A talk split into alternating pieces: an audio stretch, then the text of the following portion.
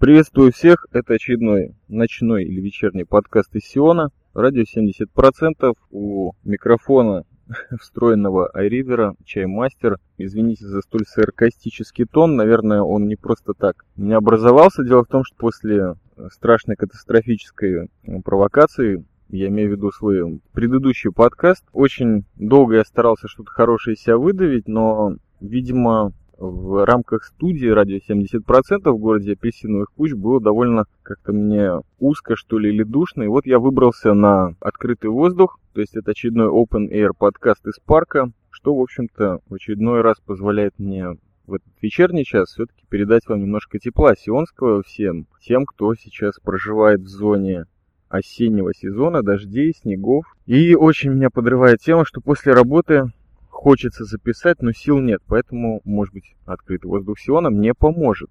А также энное количество новостей. Но буду переходить постепенно к контенту, к которому очень давно хотел перейти, а именно к своему любимому спорту, фигурное лежание напротив монитора. Я освещу, что в течение прошедшего лета я таки посмотрел. То есть сегодняшний подкаст будет у нас киноварево, связанный немножко с сионской темой, но, может быть, не связанный, как, например, первый фильм.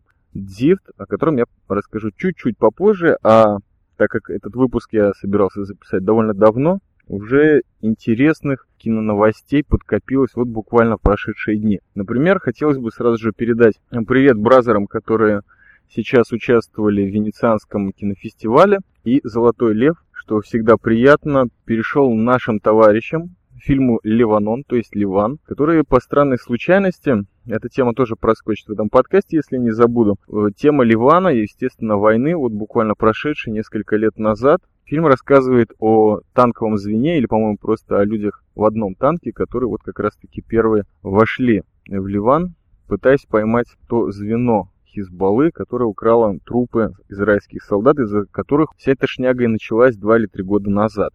Ну так вот, ребята получили «Золотой лев». Фильм я еще не видел, и мне кажется, я его все равно постараюсь посмотреть. Дело в том, что последние несколько кинокартин Израиля, которые были представлены на международных кинофестивалях, вот как раз-таки темами Ливана и израильской армии были посвящены. Ну, первый фильм, конечно же, это «Буфор», который два года назад выставлялся как зарубежный фильм на Оскар, ничего там не взял по счастливой случайности, потому что фильм абсолютно отстойный, я о нем, по-моему, говорил, но сейчас повторюсь. Фильм выглядит как учебное пособие для пехотинцев, очень скучный, актеры не допрыгивают даже до базисного уровня актерской игры захудалой театральной школы где-нибудь на севере страны, по моему мнению, и, слава богу, ничего не взяли, как я сказал.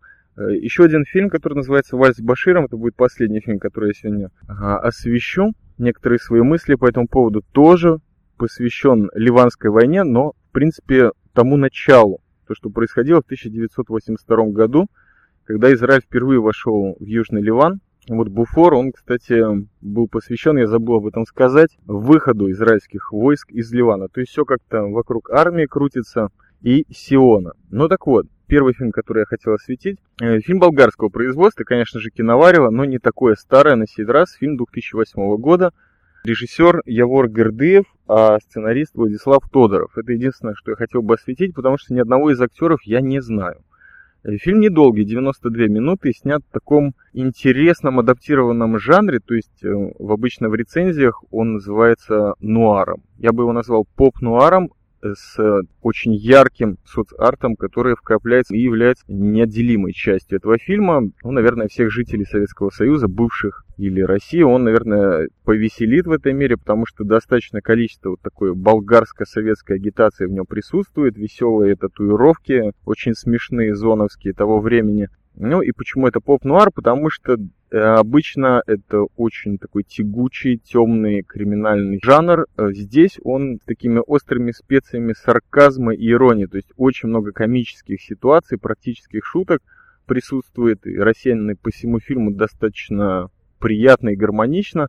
Что, собственно говоря, и делает из этого фильма прекрасное вечернее удовольствие на двоих, на троих, или можно одному посмотреть и абсолютно не потерять времени.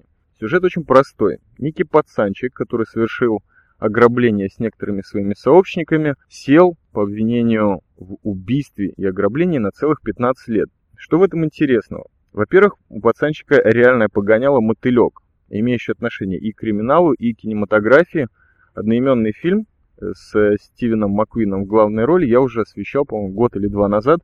Очень классный фильм, то есть реминисценции в этом фильме присутствует, можно сказать, буквально каждую минуту, если не пять минут. Постоянно возникают в мозгу различные параллели с классическими фильмами жанра нуар. Ну вот «Мотылек» — это первое. Второе, паренек сел на 15 лет в самый критический момент. То есть сел он в 1944 году, а когда уже вышел, в Болгарии власть изменилась на 180 градусов, потому что к власти пришли коммунисты, и даже бывший его подельник стал, так сказать, представителем власти. И очень серьезно его ожидал все эти 15 лет. То есть тоталитаризм в Болгарии, советская София, все это присутствует. Фильм черно-белый, надо заметить, что опять-таки добавляет стиля этому фильму. Снято все очень приятно. Напомнил мне этот фильм уже ожидаемый мною «Город грехов», вторую и третью часть, которая никак не может выйти. Вот поэтому мне этот фильм дополнительно принес удовольствие, потому что чем-то напомнил «Город грехов» самый первый, Родригес, я имею в виду. Очень много прикольных фишек в нем присутствует, как я уже назвал, очень смешные татуировки, различные криминогенные товарищи в болгарской зоне, которые боксируют за чемпионство, у них постоянно выпадают глаза. Все вспоминают времена, когда они еще грабили в Италии и по всей Европе. И, в общем-то, советское время в Болгарии, социалистическое, еще как-то не ощущается. И не ощущается она даже, когда мотылек, собственно говоря, выходит из зоны, получив в пачку очень серьезного такого ударчика от э, самого нелюбимого им надзирателя. Надо сказать, что он выходит из этой зоны героем, настоящим мужиком, лысоватый, кожаный куртяк, белые штаны. Опять-таки все стильно. И вот этот вот удар в голову, это самое меньшее, что его ожидает в ближайшие час двадцать после, конечно, замечательного такого интро, где показывают ударный труд в тюряге, занятия спортом, конечно же, татуировки. Татуировки меня всегда привлекали, и мотылек, соответственно, тоже очень прекрасно расписан. Далее все идет более-менее близко к нуару, потому что паренек хочет закончить какое-то дело, его тут же в первые минуты как-то так отравляют серьезно, надо сказать, не мешает ему выполнить свой гражданский, криминальный и мужской долг, то есть и женская обнаженная натура в фильме очень приятно представлена. естественно, сюжетная криминальная канва вместе с соцреализмом, который то там, то здесь появляется, все это складывается в прекрасную картину, от которой можно просто получить удовольствие и посмотреть это один раз, а потом через пять лет посмотреть и еще раз насладиться. Фильм прекрасный, всем советую. Напоминаю, Див. Теперь маленькая ремарочка, как он связан с Сионом. Дело в том, что Дифту дается очень серьезное определение в начале фильма, в нормальной западной традиции, что такое дифт. Кусочек асфальта, который люди жуют в виде жвачки, в Турции, на Ближнем Востоке и еще что-то. Ну, какое-то грязное дело. Дифт употреблялся на иврите в моем присутствии несколько раз. Означал дерьмо, или какой-то левак, или блудняк или какую-то ситуацию, в которой ты вписался, и тебе очень плохо в ней. И вот именно это, я подумал, что-то связанное с Сионом, наверное, подвело меня посмотреть этот фильм. В общем-то, я разочаровался в том, что определение было дано немножко другое, хотя я знал про этот кусочек асфальта, который можно желать. Кстати, он тоже центральный момент в этом фильме, канву не буду рассказывать. Но с Сионом, в общем-то, фильм никак не связан. Кстати, неплохо было бы помечтать о каком-нибудь нуаре, который был снят в Сионе. Но не озоновском, конечно. А может быть, кто-то связанное с посттравматическим синдромом. И этому посвящен фильм с Вальс Баширом, но он будет последний. Я перехожу на что-то более доброе, более человечное. Это фильм «Ушпизин», который был снят в 2004 году режиссером Гади Даром. Почему он у меня напрямую связан с Сионом, да и, в общем-то, это не прикол, снят он был в Иерусалиме, буквально в 10-15 метров от того места, где я жил в районе около 4 лет, в самом начале нулевых. И очень приятно было видеть аутентичную съемку тех мест, то есть религиозный район, очень закрытый, где только приближаясь к нему, вы видите громадные плакаты, возвещающие вам о том, что мимо этого района проходить только в скромном одеянии, женщины, пожалуйста, в юбках, не создавать лишних шумов и вообще лучше не заходить внутрь дворов. Так вот, внутри этих дворов живут ортодоксальные евреи, иногда хасидских направлений, иногда ультраортодоксальных, но живут очень закрыто. В этом отношении тоже аутентичность фильма «Шпизин», она практически 100%, потому что снимали и прописывали этот фильм представители именно этой общины, которые, в общем-то, в настоящем являются именно людьми изнутри и достаточно достоверно это все показывают. То есть буквально писали, можно сказать, в большей мере свою жизнь. Э, речь идет о таких людях, как Шули и Михаль Ранд. Михаль – это жена. Они являются сейчас супружеской парой. Михаль в прошлом была очень талантливой сценаристкой и продюсером, а Шули Ранд – драматическим актером довольно неплохим. Сейчас они, несмотря на свои ортодоксальные воззрения, все-таки решили после долгих советов со своими раввинами вернуться и снять вот этот фильм. Причем они получали огромное количество разрешений, на простом языке выражаясь, все очень сложно для таких людей, которые хотят снова заняться искусством. Как, например, прежде чем снимать этот фильм, они добились разрешения, чтобы фильм в Израиле, допустим, и, возможно, по дистрибьюторским правам где-то за границей, не показывали в субботу. Это очень важно. Так что вот, пользуясь очередной своей сионской ремарочкой, я бы хотел заметить, если вы этот фильм все-таки скачаете, он довольно доступен во всех русских сетях, с переводом очень хорошим, все проверено. Не смотрите его в субботу, максимум в субботу вечером. Ну вот так вот. Небольшой респект сионским бразерам, которые эту замечательную добрую продукцию вам предоставили. Еще один очень достоверный момент в том, что ни Михаль, ни Шули Ранд не являлись с детства ортодоксальными евреями. То есть, видимо, люди имели какое-то отношение к традиции, то там, то здесь, но они именно прошли этот процесс конвертации в религиозных евреев, то есть людей, которые полностью посвятили свою жизнь Богу и соблюдению заповедей, которых, как вы знаете, у евреев 613. И, в общем-то, фильм на этом и концентрируется, на семье из двух человек, которые живут очень-очень бедно, у которых нет детей, но они их очень-очень хотят, хотя бы одного – буквально несколько лет, как они, собственно говоря, влились в эту религиозную общину, но, видимо, не очень легко у них там э, протекает жизнь, потому что в доме буквально пищи не хватает, не хватает простых, но очень важных э, вещей, которые, например, связаны с праздником, который сегодня, в ближайшие недели или полмесяца намечается. Это праздник шалашей, сукот, и вот для этого праздника нужно, чтобы еврей имел шалаш, то есть э, достаточно тепло здесь снаружи, я уже повторяюсь, и этот праздник, который длится 7 дней, евреи строят суку, так называемый шалаш, живут, молятся, обедают, принимают гостей именно в этом шалаше, который строится рядом с домом. Я уже не буду сейчас говорить, с чем связан этот обряд. Я уже несколько подкастов на эту тему, по-моему, два или три года назад записал. Посмотрите, если хотите, или загляните в Википедию. Не суть. Очень важным моментом в этом празднике, он завершающий в ряде Нового года, потом судный день идет, это принимать гостей. И, собственно, к этому нас отсылает название фильма «Ушпизин». Это в переводе с древнеарамейского и означает «гости». У этого есть очень серьезное, глубокое значение религиозное, причем неважно каких, не обязательно тех людей, которых ты знаешь, наоборот, если это люди, которых ты не знаешь, э, тоже могут зайти и, собственно говоря, быть принятыми. Для меня это тоже очень серьезная тема, как и по жизни, так и связанная с Иерусалимом, буквально в том месте, как я уже сказал, 15 метрах, где я проживал. Что для меня было важно? Я впервые снял э, собственную комнату, довольно обширную, что было приятно. Жил на каком-то моменте там с гербицидом из подкаста Bookmark, которого в рамках этого подкаста, хотя он и кинематографический, хочу поздравить с прошедшей свадьбой. Вот, советую ему да любовь. Приятно, что с бразером с этим когда-то столкнулся. Именно недалеко от этих религиозных райончиков. И вот тема гостеприимства для меня очень была важна, потому что впервые было какое-то личное пространство, и можно было принимать всех. Только проблема, что первый год был связан с тем, что я в Иерусалиме практически никого не знал. Так что в гости ко мне мало кто ходил, но со временем особенно связанная с последующим поступлением в академию, эта ситуация исправилась и даже довела меня до того, что я убежал в Мале Мехмаш. Но вот гостеприимство, уж пизин гости, как я напоминаю, и связан вот этот коренной момент фильма.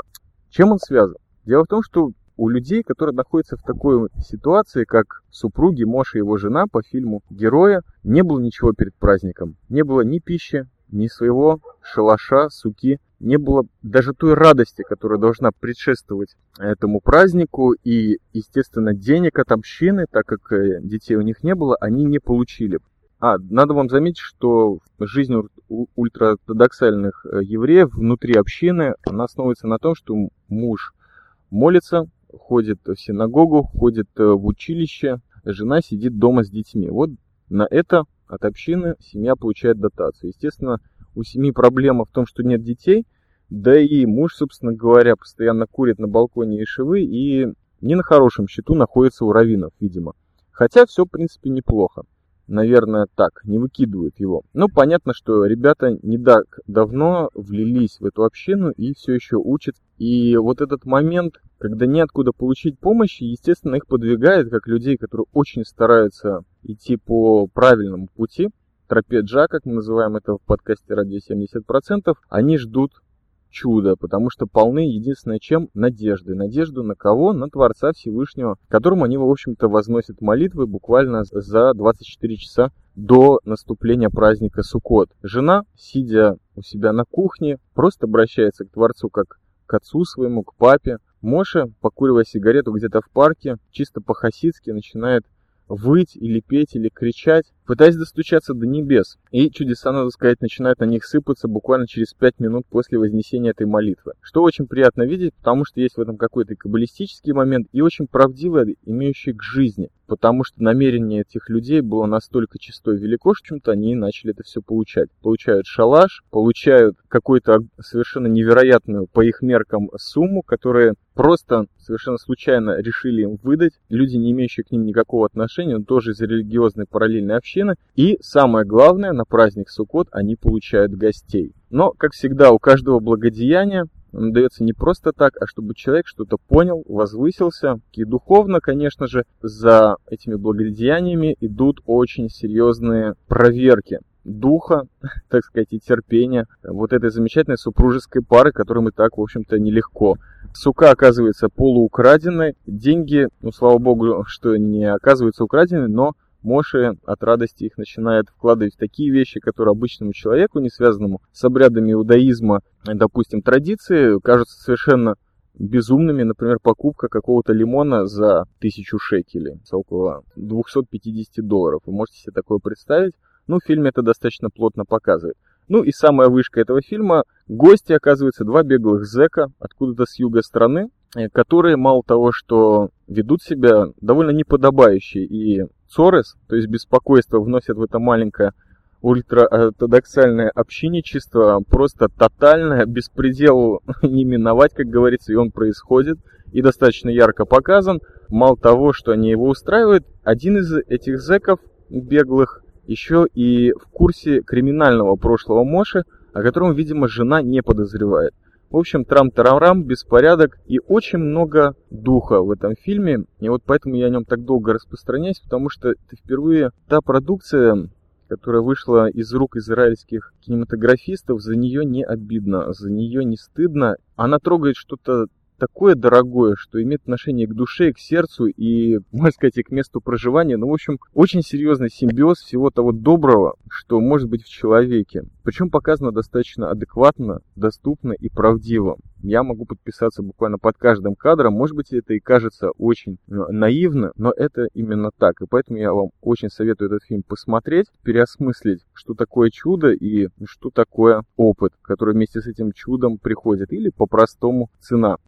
Продолжаем. Вальс с Баширом. Тоже довольно свежая продукция 2008 года. О нем, конечно, можно сказать многое. Ну, допустим, то, что это первый анимационный фильм, который впервые в истории выдвигался на приз за лучший зарубежный фильм Американской академии киноискусств, то есть приз Оскар. Это во-первых. Во-вторых, Оскар он не получил, зато получил Золотой Глобус, не менее серьезный приз американский, а также огромное количество призов по всему миру. То есть Фильм в достаточной мере прогремел. Он, кстати, я его продолжаю назвать фильмом, хотя это мультфильм.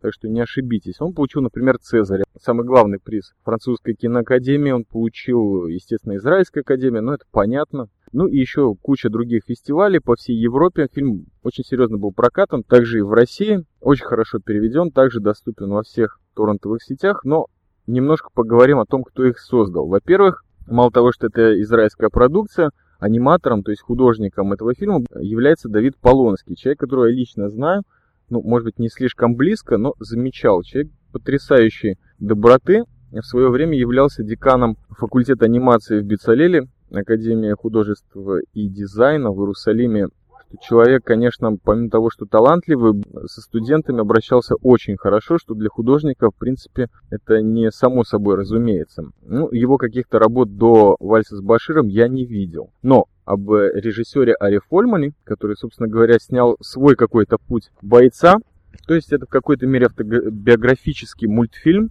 и документальный, конечно же, я был наслышан. Дело в том, что он довольно известная фигура в Израиле, снял парочку фильмов по странной случайности, базирующимися на жизни новых репатриантов из России в Израиле. Это два фильма, которые прогремели. Один называется «Сделано в Израиле», а второй «Святая Клара». Ну, а вот «Вальс с Баширом» — это чисто какой-то его жизненный опыт. Анимация здесь выбрана не случайно. Во-первых, анимация здесь и 3D, и флеш, и классическая, но во многом использован такой интересный эффект. Ротоскопия, если я правильно называю, то есть э, видео, перекодированное в анимацию. Этот замечательный прием был использован Линклейтером в фильме «Помутнение», но там он, по-моему, немножко пережал с этим делом. В этом отношении, конечно же, Вальс Баширом дает 100 очков помутнению в качестве техники. А на этом все. О создателях хочется немножко поговорить о самом фильме. Ну, сюжет достаточно прост.